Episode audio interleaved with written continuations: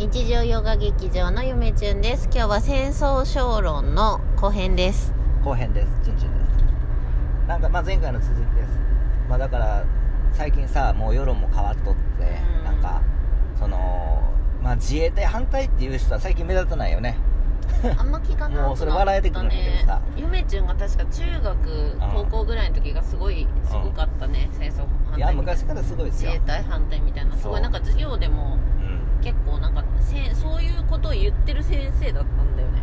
まあ先生ってさ、うん。まあ公立とかはさ日教層が多いしあのやっぱり左翼的左翼活動しとるからあの、まあ、全員が全員じゃないけど、うん。まあ、ほとんどだと思ってるんですけど、うん。僕は、うん、そう。だから平和を論じるんやったら、うん。僕はその戦争もちゃんとあの論じた上で平和をか語らへんかったらでも平和の反対は戦争じゃないからね、あそうだね。うん、前も言ったかもしれない。戦争の反対っていうのは基本的に話し合いですから、うん。言葉的に。そうだね。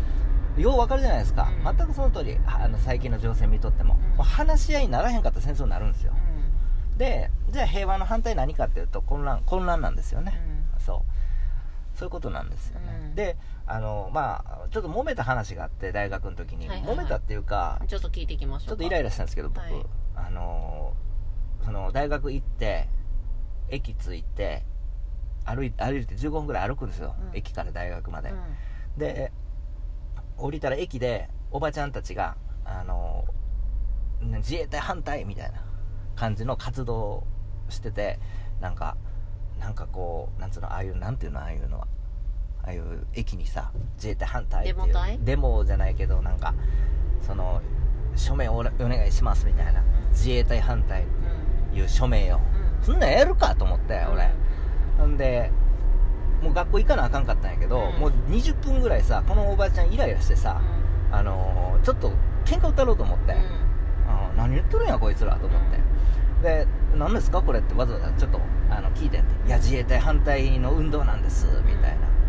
なんでなんか言っとったら憲法9条がなんやらかんやらのとも言っとったけど、うん。基本的にその団体は自衛隊を反対を活動してるのね、はいはいはい。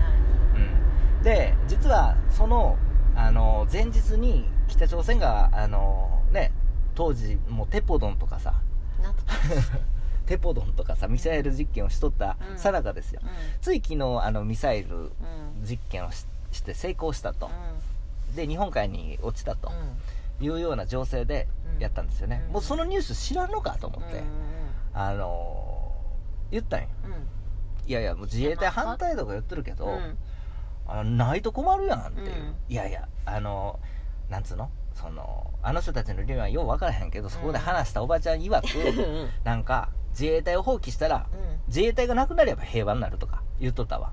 いよく分からへんよくわからんな。なんやこの団体と思って、うん。なんで20分ぐらいさ、でもさ昨日さ、うん。あの北朝鮮からミサイルぶっ放してきたよね、うん。知っとんの？って言って、うん。言ったらなんかうん。ちょっとごまかしとったで、ういやいやでもそれはみたいな、あのなんやらかんやら言うとったけど、うん。そういった脅威があるのに、まあ、何どんな活動しとんねんと思ってさ、言論言論の自由や言うけどうん。あのちょっとおかしいんちゃう あんたら少数派でしょって言ったた、こんな情勢でっていう、なるほどね。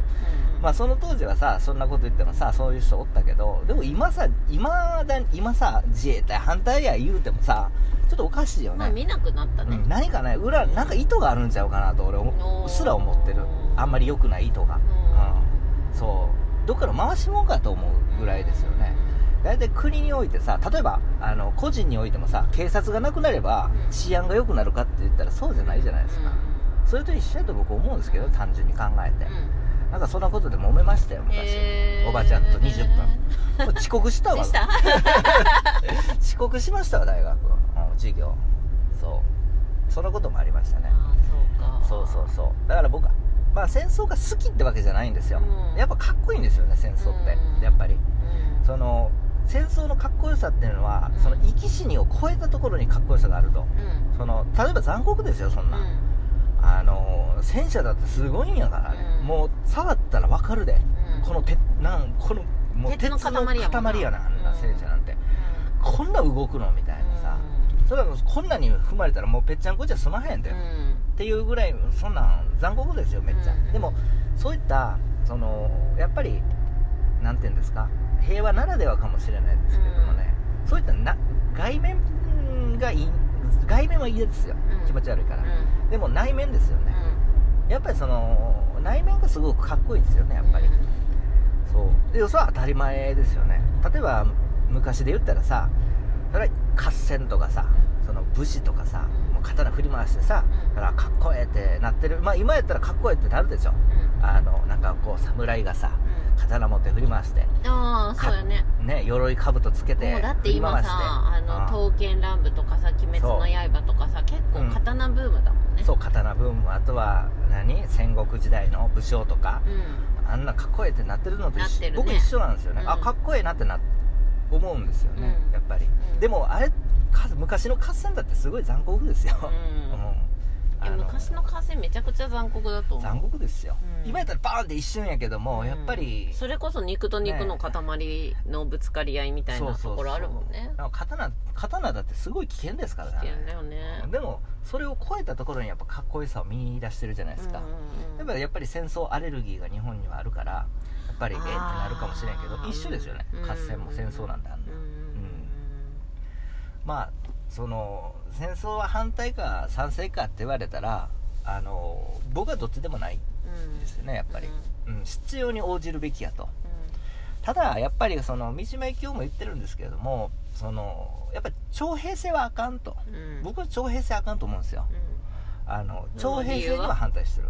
僕だいぶ前言ったと思うんですけどやっぱ僕志願制がやっぱ基本やと思うんですよ。ね、なんでか分かりますよね、うん。なんで徴兵制があかんのか。ん。あの邪魔になる。うん。あのこの間の,、まあその今のロシア・ウクライナ情勢でも言えるけど、はいはいやっぱロシア軍の士気がものすごく低いっていうやっぱ士気話も聞きあれますからあれニュース見とってあうん。勉強になりましたよ。なみたい何でも一緒ですけどうん。士気ってすごい大切やな。うん。モチベーションじゃないですよ。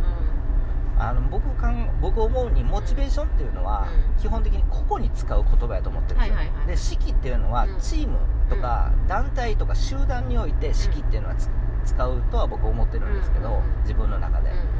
あ士気ってすごく重要なんやなと思って。あのどんだけ数があってもやっぱり士気が低いとうん。やっぱり右往の衆になるんかなとか思ってさ。それめちゃくちゃ職場でも言えるよ。あそうそう何でもさ一人ねちょっとやる気ない人がいるとね、うん。なんか引っ張られるんだよねみんなが。そうそうそうそう。そうなんですよ。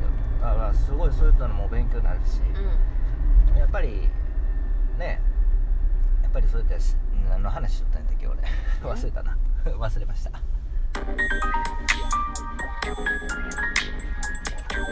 チュンチュンオです。だからあれでしょ？うん。今日言いたかったのはチュンチュンが遅刻したってことでしょ？そうそうそう。そうですよ。変なおばちゃんに喧嘩売ったがためにったがためにね。そうそうそうそう。そううんそんな感じですよね。うん。なんかもう、まあ、戦争反対か反対じゃないか言われたらもうどっちでもないと必要に応じてやった方がいいんじゃないのっていう感じですよね、うん。でもまあ志願制を置いて徴兵制はもう邪魔になるから、うん。あだってさやる気ない人間集めたってさ、うん。どうしようもないやん、そうだね。うん、やりたい人がやればいいうんわけであって、うん。そう。やっぱり志願制ですよね。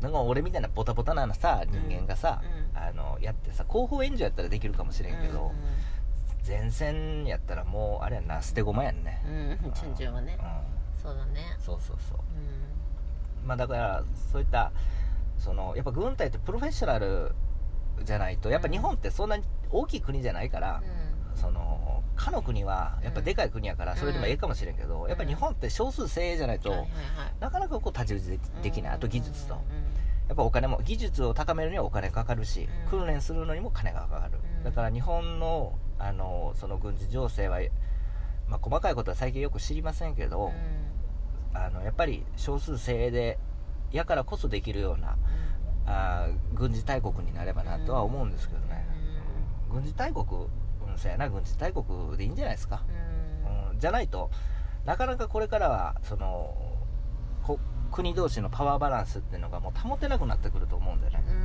んそう。まあ核核持つかどうかっていうのはまた議論するべきですけれども。核の話もね今いろいろあるよね。そう。まああんなの、まあ、使ったら終わりなんでね、うん。使ったら一斉に餌食になるから、まあまあ国のね。だからあんなんも飾りになってるからね核も。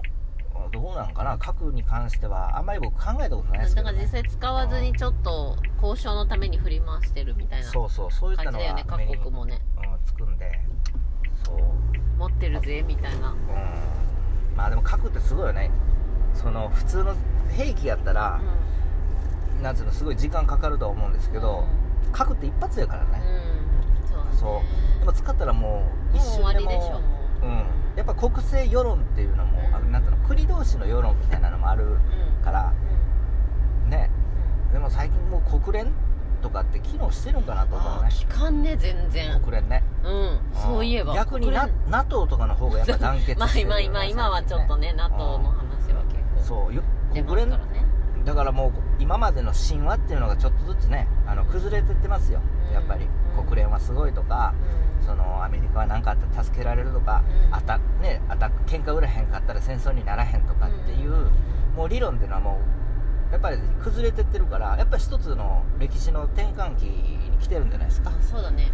でやっぱり学生の時に国連を学んだ時にあ国連があれば何があっても大丈夫だって思ったもんね学生の嫁ちゃんはどちらかというと NATO の方が強力やもんねそうだね。団結っていうか結束が。確かに。